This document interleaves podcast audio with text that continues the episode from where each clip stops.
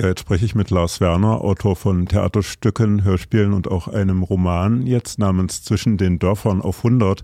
Der ist 2023 schon erschienen und wird jetzt am Donnerstag, also morgen in Leipzig mit einer Lesung im Sinneding um 19 Uhr vorgestellt. Der Roman ist so ein bisschen angesiedelt zwischen Dresden und den vielleicht auch im Titel erwähnten Randbezirken und Dörfern um Dresden rundherum. Großenhain zum Beispiel wird erwähnt und es geht mal nicht um Punk und die 80er Jahre, wie es sonst häufig in Romanen der Vergangenheit, sondern auch um so ein Aufwachsen mit Punk in so einer Zeit von ja, 2005, 2006 rum. Also ihr erinnert euch, das war die Zeit der Fußball-Weltmeisterschaft. Patriotismus und rechte Schlägertypen sind einem vielleicht begegnet, aber auch diese ganzen Deutschland-Fähnchen an den ganzen Autos. Und da begegnet uns dann so ein kleiner Freundeskreis aus Punks. Im Mittelpunkt der Erzähler, ein gewisser Benny Winter, der sehr sympathisch ist. Aber bevor ich alles erzähle, bitte ich doch ähm, den Autor, nämlich Lars Werner, persönlich heran und der soll uns erstmal was vorlesen, damit ihr euch das auch besser vorstellen könnt. Hallo, Lars. Hallo, vielen Dank für die Einladung. Nachwuchs. Maren hatte recht. Die Gegend sieht so aus, als wäre die SED gerade erst abgehauen. Die Häuser entlang der Straße üben sich in unauffälliger Monotonie. Der Putz wirkt wie an die Fassaden geklatscht, als hätten die Erbauer sowohl den Zement als auch die Häuser verachtet. Die Zäune präsentieren die mannigfaltigen Schattierungen der Farbe Braun. Dahinter reiht sich Betonviereck an Betonviereck. Warum hat keiner der Bewohner in den 16 Jahren seit der Wende an einen Neubau oder spannende Wandfarben gedacht? Nach der Schule habe ich mich noch eine Weile im Stadtzentrum herumgedrückt, Zeit totschlagen. Die anderen von der Punkerwiese sind vor dem Konzert nochmal nach Hause gefahren. Für mich ist das keine Option. Ich wohne am anderen Ende der Busroute. Mir blieb nur das lange, stundenlange Stromern durch die Innenstadt und das Starren an Schaufenster. Nach einem Joint im Stadtpark habe ich mich schließlich zum Rosa Lux aufgemacht, ausgestattet mit einer Wegbeschreibung von Maren. Der Club liegt am Rande Großenhains in einer Gegend, die alle nur den Exer nennen. Früher haben hier Truppenübungen stattgefunden. Es ist die einzige Ecke der Stadt, in der dieser ganze DDR-Vibe noch spürbar ist. Vor ein paar Jahren hat eine Landschaftsgartenschau im großen Stadtzentrum gewütet und dabei überall beblümte Kreisverkehre und kleine Parkanlagen hinterlassen.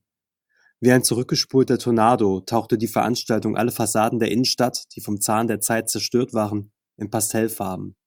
Sie restaurierte die wenigen Bauten, die für Touristenblicke in Frage kommen, und stattete sie mit neuen Metallzäunen und Informationstafeln aus. Ganz am Ende kam sogar ein Freibad obendrauf. Nur der Exer ist von all dem unberührt geblieben.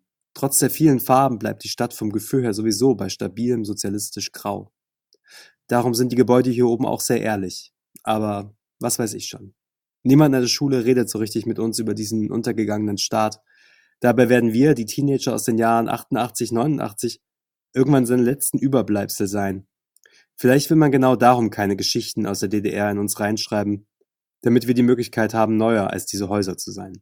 So? Ja, perfekt. Ja? Ich liebe deine Romanfiguren und einige dieser Romanfiguren sind uns jetzt ja auch schon begegnet. Wie würdest du dieses Romanfigurenpersonal da beschreiben, was du da auffährst und was ist das überhaupt für ein Ort genau? Die Orte sind äh, Zwischenorte, Dörfer zwischen kleineren und größeren Kreisstädten äh, und natürlich Dresden als so Fixpunkt für Wochenendaktivitäten und Politisierung auch. Und in diesen Orten ist man so gezwungen, so die Zeit so ein bisschen zu verbringen, bevor es dann immer wieder in die Schule geht oder halt nach Dresden zurück. Und da treffen wir auf die quasi dort Lebenden, die mit ihren Eltern dahin gezogen sind oder dort aufwachsen. Das ist eine Jugendlichen aus verschiedenen Herkünften, sowohl Mittelschicht als auch Arbeiterinnenklasse. Und größtenteils sind es weiße Ostdeutsche. Ja, die sind so in so einer Art Vorprägungsmischmasch. Äh, also da wird, wird die Identität noch munter aus Versatzstücken zusammengesucht, so ein bisschen äh, aus Punk, Gothic, Hippie, vor allen Dingen immer wieder Punk. Und aber da ist noch viel am Formen und Finden und in dieser Clique verhandeln mit allen möglichen Sachen und äh, Wissen, was irgendwie reingespült wird aus der quasi Außenwelt. Im Mittelpunkt steht auch der Erzähler Benny Winter. Du selber bist Jahrgang 88 geboren in Dresden. Man könnte also jetzt so einen Rückschluss tun, warst 2006 auch so ungefähr 18. Später hast du dann szenisches Schreiben an der Universität der Künste in Berlin studiert und Medienkunst in Leipzig. Also auch das Beschreiben sozusagen trainiert. Äh, wie war dieses Beschreiben so einer Zeit für dich, die du selber vielleicht auch miterlebt hast? Wie viel davon ist vielleicht autobiografisches Erinnern und wie viel ist vielleicht auch der Spaß, einfach was zu erfinden, so eine Geschichte? Genau, es ist in der Hinsicht autobiografisch, dass äh, viele der Sachen passiert sind, aber nicht nur mir passiert sind. Ähm, es ist äh, jede Figur ist eigentlich so ein Konglomerat aus äh, andere, also aus vielen Figuren, denen, die mir begegnet sind, von denen ich gehört habe, aus Motiven und Legenden unserer Szene damals. Ähm, auch Geschehnisse, die da drin stattfinden, habe ich nicht komplett alle selbst erlebt. Ähm, aber man konnte immer sicher sein, dass wenn was passiert ist, man es irgendwie ja mindestens eine Woche später erfahren hat oder es auch wirklich jahrelang erzählt wurde und sich dann auch dadurch wieder so abgeändert hat. Und das ist ja sowieso an autobiografischen Zugriffen, äh, wie beim Erinnern im Endeffekt, äh, wird es verfälscht und äh, kann niemals ganz lupenrein sein. Und in der Hinsicht ist der autobiografisch halt nicht lupenrein, aber auf jeden Fall aus diesen Versatzstücken zusammengestellt. Ähm, und genau, es hat natürlich Spaß gemacht, da auch noch Sachen zu drehen und irgendwie Geschichten in eine Richtung zu lenken, in die sie damals nicht gegangen sind, klar. Ja, wie war also die Wirklichkeit in großen Hain, Radeburg oder Dresden? In großen Hain gab es ja zum Beispiel das Conny Wessmann Haus als so einen subkulturellen, subkulturellen Ort. Wie wichtig waren solche, solche subkulturellen Orte für dich persönlich dann in dieser Zeit? Das äh, Conny Wessmann Haus war extrem wichtig, ist aufgegangen in diesem Text ins Rosa Lux hier. Auf dem Weg ist da gerade der, der Benny Hinf aus der Stelle, die ich vorgelesen habe. Und ähm, es gab super viele kleinere Jugendclubs, IOZs und so weiter an diesen verschiedenen Orten, äh, die es äh, da in der Umgebung auch gab. Und äh, das Conny Wessmann Haus hatte da schon eine größere Strahlkraft, auch über das Grind the Nazis Scum, ein, ein wirklich bundesweit bekanntes Festival ähm, für, für Mucke. Und äh, es sind immer wieder auch äh, Literaten und Literatinnen aus Leipzig und Dresden da vorbeigekommen. Und ja, also nicht gern gesehen war das, wenn man da hingegangen ist, aber irgendwie ja dann doch eine der wenigen Anlaufstellen, um irgendwie anders zu denken, andere Sachen zu machen und äh, sich anders zu fühlen. Ähm, auch natürlich irgendwie andere Erfahrungen zu machen als die, die sonst zur Verfügung gestellt wurden. Und ähm, ja, also sehr, sehr traurig, dass dieser Laden nicht mehr existiert hat, äh, existiert mittlerweile, äh, wie so viele andere Läden dann irgendwann platt gemacht wurde. Ja. Und die Wirklichkeit war wahrscheinlich auch nicht so filmreif, wie eben das im Roman ist, sondern mit tausendmal noch mehr Langeweile und Leerlauf aufgefüllt, könnte ich mir vorstellen, oder? Äh, naja, klar, auf jeden Fall. Ich musste, ich konnte jetzt nicht äh, jeden langweiligen Tag ins Buch einbringen, weil das wäre dann schwierig geworden. Wahrscheinlich eher so ähm, aber ja, also auf jeden Fall wurde hier, äh, wurde hier zusammengezogen. Deswegen sind es auch diese zwei Sommer 2005, 2006, die wirklich so einen Wandel auch in Benny, aber auch in seinen Freundinnenkreis markieren, äh, den wir auch damals erlebt haben. Äh, so ein aufbrechender Nationalismus in Deutschland, der sich plötzlich wieder traute, Fähnchen zu schwenken, ähm, gleichzeitig mit äh, dem beginnenden äh, zweiten Baseballschlägerjahren, also die kleinen Brüder der 90er Jahre Nazis, ähm, kamen und äh, haben eigentlich da weitergemacht, wo ihre Brüder angefangen hatten. Und äh, das alles war zeitgleich so, ein, so eine Gemengelage. Und äh, deswegen ist es auch in diesen Sommern, die schon auch äh, zu den spannenderen Sommern der Nuller Jahre gehören, habe ich das Gefühl. Ich bin selber ja auch auf dem Dorf aufgewachsen, am Rande einer größeren Stadt und war doch auch sehr angetan von der sehr plastischen Beschreibung von sowas wie eben Busfahren, sich allein fühlen an so einer Bushaltestelle und auch eben die Bedeutung von so subkulturellen Orten dann in der Provinz, wenn man sich eben alleine fühlt und dann irgendwelche Orte sucht, wo man eben Gleichgesinnte halt trifft. Du schreibst auch die Zuneigung zwischen Benny und Arne zum Beispiel. Hättest du das 2006 auch schon genauso beschreiben, beschrieben oder beschreiben können? Oder sind da drin jetzt auch Motive, die dir erst beim Schreiben jetzt auch so richtig bewusst geworden sind, als du jetzt eben 2022 da dran saßt vielleicht? Ich habe ähm, manche Erzählungen, wie zum Beispiel diese Busfahrten oder das Starren auf Felder und so weiter, die haben sich tatsächlich ganz wenig geändert in meinem Leben. Ich guckte auf alte Texte zurück und denke so, habe ich das schon ziemlich lange gesehen eigentlich. Das ist ja auch, also so ein Feld wird ja auch nicht spannender, je länger man drüber nachdenkt. Aber ähm, in Hinsicht auf die Queerness zum Beispiel konnte ich natürlich jetzt nochmal einen anderen Zugriff machen als damals, denn ähm, wie es für viele queere Jugendliche ähm, vor dem Outing oder auch vor dem eigenen Bewusstwerden sich so anfühlt, ist es ja so eine unvollständige Zeit, so eine unklare Zeit, die man erlebt. Und äh, jetzt konnte ich natürlich irgendwie eine Zeit herstellen, eine Linearität auch herstellen in den Ereignissen, Erlebnissen äh, von mir und von Freundinnen. Und äh, damit ist es natürlich auch ähm, eine ja, also so ein, ein, wie heißt denn das? Ein, ein ja, irgendwie ein Akt des äh, Zuschreibens äh, oder der Fremdzuschreibung, das wegzunehmen, was man damals erlebt hat. Und äh, trotzdem wollte ich nicht irgendwie aus einer heutigen Perspektive zu viel berichten, weil es soll schon sehr nah bei Benny bleiben. Man soll die eigene Wertung dann eigentlich da machen, was äh, auf das machen, was Benny da erfährt. Ja. Ich, du machst ja auch Theaterstücke und ich fand die Beschreibung auch sehr filmisch oder bei einer Filmreif.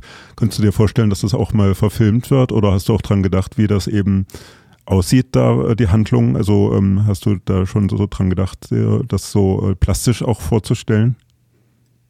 Ähm, klar, Verfilmung wäre absolut sweet, äh, hätte ich nichts dagegen. Ähm, ich habe beim Schreiben eher in, äh, ja, halt einfach natürlich ab und zu in Cuts auch gedacht und äh, es ist aber generell bei meinem Schreiben so, dass da immer auch bei den Theaterstücken und bei den Hörspielen gesagt wird, sehr filmisch, sehr, also sehr, sehr mit schnellen Cuts gearbeitet, mit verschiedenen Szenenwechseln und so weiter. Ich glaube, das liegt einfach an äh, gnadenloser äh, Filmsucht in den, äh, in den, meinen jugendlichen Jahren und ähm, das war das Medium, mit dem ich irgendwie, glaube ich, am meisten Zeit verbracht habe, neben Literatur und äh, das mich sehr geprägt hat. Und klar, also wenn das Buch da irgendwie einen Weg hinfindet, wäre ich sehr froh. Aus Großenhain kam ja auch Rummelsnuff, der hatte mir irgendwann auch mal Rummelsnuff das Buch zugeschickt. Und ähm, der beschreibt da drin auch so das Pendeln zwischen Provinz und Dresden in den 80er Jahren schon halt. Der hatte da auch so eine Band namens Kein Mitleid in Großenhain, eben in einer ganz anderen Zeit, 20 Jahre mhm. vorher. Und äh, irgendwie trägt Benny, die Hauptfigur, ja auch so ein Kinderland-T-Shirt. Da musste ich immer an so einen Comic von Marvel denken. Du hast selber im Roman ja auch neue Vorbilder und Identifikationsfiguren geschaffen. Ähm, wie wichtig sind denn Vorbilder fürs Schreiben? Spielt das eine Rolle in Form einer gewissen Atmosphäre, die man schaffen will? Also du hast jetzt so auch Filme erwähnt als vielleicht sowas, wo du dran gedacht hast. Ähm, Vorbilder sind, glaube ich, unglaublich wichtig, wenn man so anfängt, vor allen Dingen, äh, also vor allem so stilistische Vorbilder. Und da hatte ich dann ganz viele früher, auch einfach um den ersten Gedanken irgendwie, äh, die ersten Gedanken auf den Weg zu bringen und so und ähm, eine Form zu verleihen. Das kann ja nicht direkt alles aus einem selber kommen, außer man ist begnadet. Ähm, und heute sehe ich Vorbilder so eigentlich eher ganz, ganz stark da drin, ähm, wie die Leute übers Schreiben zu mir sprechen oder auch generell sprechen, wie, äh, wie sie arbeiten und welche Texte sie rausbringen. Und also da gehen ganz viele Sachen zusammen und äh, selber so stilistisch, glaube ich, äh, dringt da äh, nicht mehr, also färbt das nicht mehr so viel bei mir, aber ähm, ich äh, genau gucke natürlich total immer noch äh, zu Leuten auf, jetzt gar nicht mal so in der Dorfpunk-Literatur, sondern eher so es gibt immer noch Autoren, wo ich einfach nur denke, ja, so, so ist es, so muss es sein. Also Fatma Aydemir oder Mbugu, äh, Mohammed Mbugazar sind Leute, wo ich einfach denke, das ist Schreiben und das ist Nachdenken über Schreiben oder da ist so viel gedankliche Vorleistung passiert, bevor das hier passiert ist. Genau, also da, da gibt's das noch, die Vorbilder. Ja, beim Stellen der Frage war mir auch so ein bisschen aufgefallen, dass ich da, glaube ich, zwei Sachen reingepackt hatte. Mir ist halt auch äh, bei deinem Roman so aufgefallen, dass da selber ja dann vielleicht auch ähm, Vorbilder für Leute geschaffen werden, die ähm, dann sich freuen, halt, also Leute, die deinen Roman lesen quasi, die dann halt sich nicht mehr so alleine fühlen. Glaubst du, dass auch was Wichtiges ist in eben Literatur, dass man äh, Trost spendet, sozusagen, wenn für Leute, die da so alleine auf irgendeinem Dorf sitzen und ja auch eben sowas suchen? Und es wäre ja so schön, wenn das äh, Trost spendet oder wenn jemand äh, sich dadurch irgendwie äh, mehr befähigt fühlt, durchzuhalten oder sich aufzumachen oder mit irgendwas zu brechen. Äh, klar, da habe ich äh, auch von Literatur und Film und Musik vor allem, das äh, spricht, bespricht ja Benny auch in dem Roman äh, ziemlich oft, was das für eine, für eine Leistung ist, die da KünstlerInnen eigentlich auch, glaube ich, unbewusst nach wie vor irgendwie ausüben auf Menschen. Und äh, ja, also ich hoffe, dass das die richtigen Leute erreicht oder schon erreicht hat. Ja. Viele der subkulturellen Orte in der Provinz leiden auch darunter, dass die etwas weltoffeneren Kids irgendwann in die Großstadt ziehen. Das ist ja auch in deinem Roman ein bisschen so, dass sich Benny dann mehr und mehr auch in Dresden aufhält und vielleicht auch in der Wirklichkeit, dass dieses Conny Wessmann Haus dann eben ja heute nicht mehr existiert. Was kann man also tun für die in den Landkreisen heute aufwachsenden Kids? Ja, das ist eine gute Frage. Ich glaube, die Kids heute, für die sind, also was die Jugendclubs von damals für uns waren oder die Anlaufstellen oder halt auch die selbst noch so gatekeependen Vorbilder aus Mucke und äh, den Literaturveranstaltungen und so weiter. Also was heute ist das im Endeffekt ein TikTok-Kanal oder irgendwie ein gutes Forum, was sie finden oder irgendwas halt im Internet. Ähm, und die kümmern sich schon, glaube ich, drum, daran zu kommen, wenn sie merken, sie müssen das irgendwo bekommen. Also daran glaube ich immer, dass äh, Jugendliche sich aufmachen und was suchen, wenn sie was finden wollen. Ähm, ändert natürlich nichts, dass äh, vor Ort mittlerweile äh, recht lautstarke rechte Schülerinnenschaften irgendwie äh, Pausenhöfe bestimmen und äh, ja, Probleme sich breit machen, äh, gegen die man dann wahrscheinlich äh, nicht durchdringt, wenn man eigentlich nur so eine Internetprägung hat. Da war es schon praktischer, irgendwie Anlaufstellen zu haben.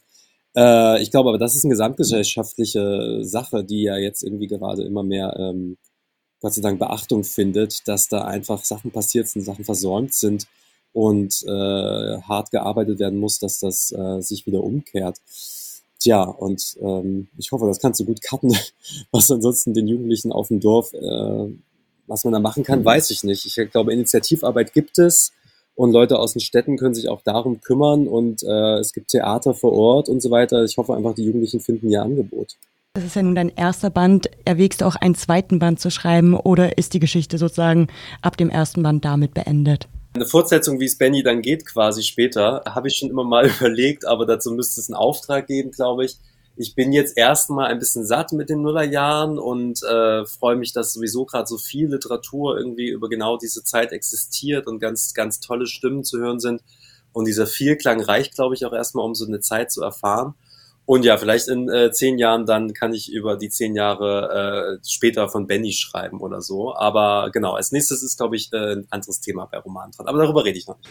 Jetzt zum Abschluss darfst du dir noch Musik wünschen. Äh, Gab es für dich sowas? Also im Roman werden ja einige Bands jetzt auch quasi porträtiert. Hast du einen Musikwunsch, der vielleicht äh, persönlich auch tatsächlich real existiert hat? Wir können jetzt ja leider nicht die fiktiven Bands hier im Radio spielen. Ich möchte bitte Torpedo Chantal. Nein, das, äh, oh Gott, ich, aus der damaligen Zeit, oder was am besten? Ja, aus der damaligen Zeit, irgendwas, was dir so einfällt, also. Ja, mir fällt Hotelzimmer Inferno ein. Dies gibt's ja wirklich, aber ich weiß jetzt gar nicht mehr, weil ich die ganz lange nicht gehört habe. Das finde ich gar nicht schlecht. Was ich noch fragen wollte, jetzt hast du den Roman geschrieben. Es geht jetzt auch für dich gleich weiter? Also schreibst du schon an anderen Sachen oder musst du jetzt erstmal das auch, äh, arbeitest du an anderen Sachen, Theater und so weiter? Im Moment? Es kommt dieses Jahr auf jeden Fall, also ich habe gerade viele Sachen abgeschlossen, an denen ich länger gearbeitet habe. Es kommt ein ganz tolles Hörspiel raus, das ich mit Marcel Rabe geschrieben habe, der auch in Leipzig seinen Verlag hat, den Trottoir Noir Verlag. Ähm, wir haben äh, ein Hörspiel geschrieben, das heißt Am Schlick. Das sind sechs Teile, die laufen im April beim NDR. Und ähm, genau, ein neues Theaterstück über die ersten 100 Tage AfD-Regierung habe ich gerade verfasst. Äh, dazu gibt es bald Neuigkeiten. Also da ist gerade ganz viel, was ja, bald zu hören und zu sehen sein wird.